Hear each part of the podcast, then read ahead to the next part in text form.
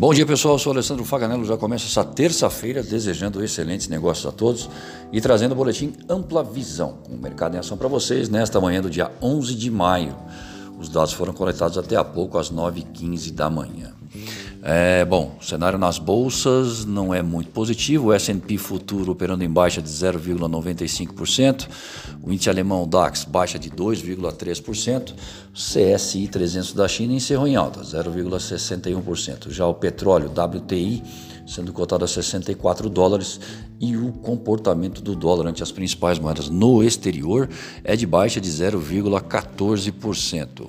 É, na zona do euro, na Alemanha, o índice de sentimento econômico para o país subiu a 84,4 pontos em maio, de 70,7 em abril, já os preços no atacado tiveram alta de 1,1% em abril, ante março, né?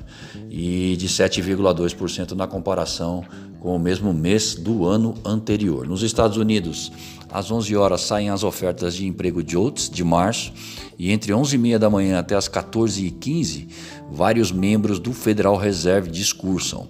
Na China, os preços ao produtor atingem o nível mais alto desde outubro de 2017 e no Brasil é dia de produção industrial regional, IPCA e ata do Copom. Vamos a ela.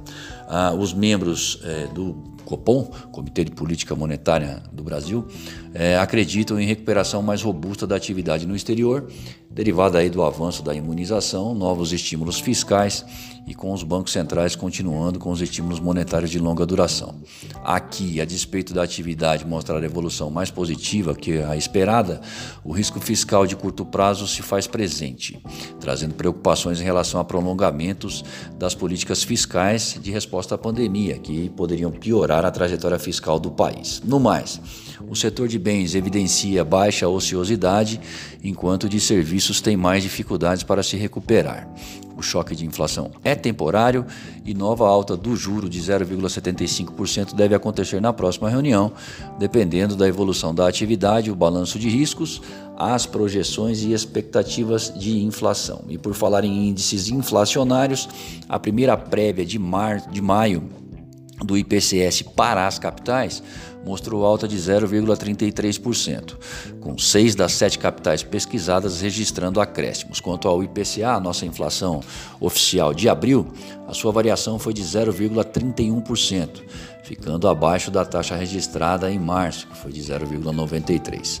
Estamos na véspera da divulgação da inflação ao consumidor nos Estados Unidos, após os chineses mostrarem a inflação ao produtor no maior nível desde outubro de 2017 Vale ligar o alerta em dia em que vários membros do Federal Reserve discursam. O dólar que abriu em leve baixa no início dos negócios agora opera em leve alta. Lembrando que o encerramento de ontem para o dólar foi de 5,23 e para o euro de 6,34.